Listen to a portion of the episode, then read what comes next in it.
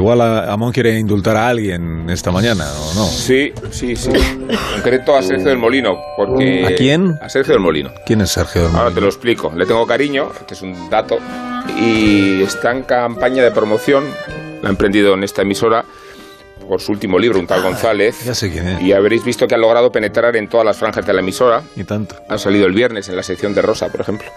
Y creo que está a punto de cerrar una entrevista con Onda Agraria.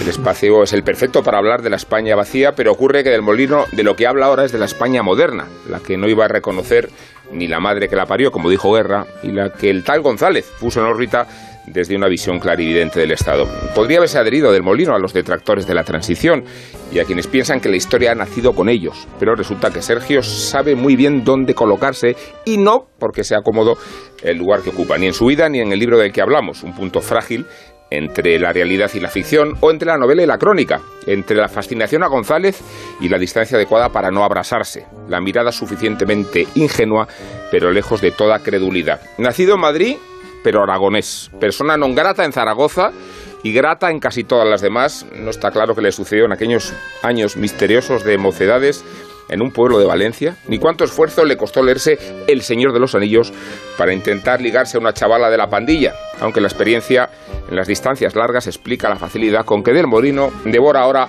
ejemplares volumétricos. La Biblia del oso se me ocurre, que tradujo, como todos sabemos, Casiodoro de Reina. Me gusta cómo escribe Sergio, su fluidez narrativa, su personalidad y me gusta la fortaleza con que diferencia su ideología de las obligaciones ambientales al acecho. Solo le falta hacer las paces con Laura Freisas pero la capitulación supondría renegar del abuelo secreto de nuestro compadre Cultureta.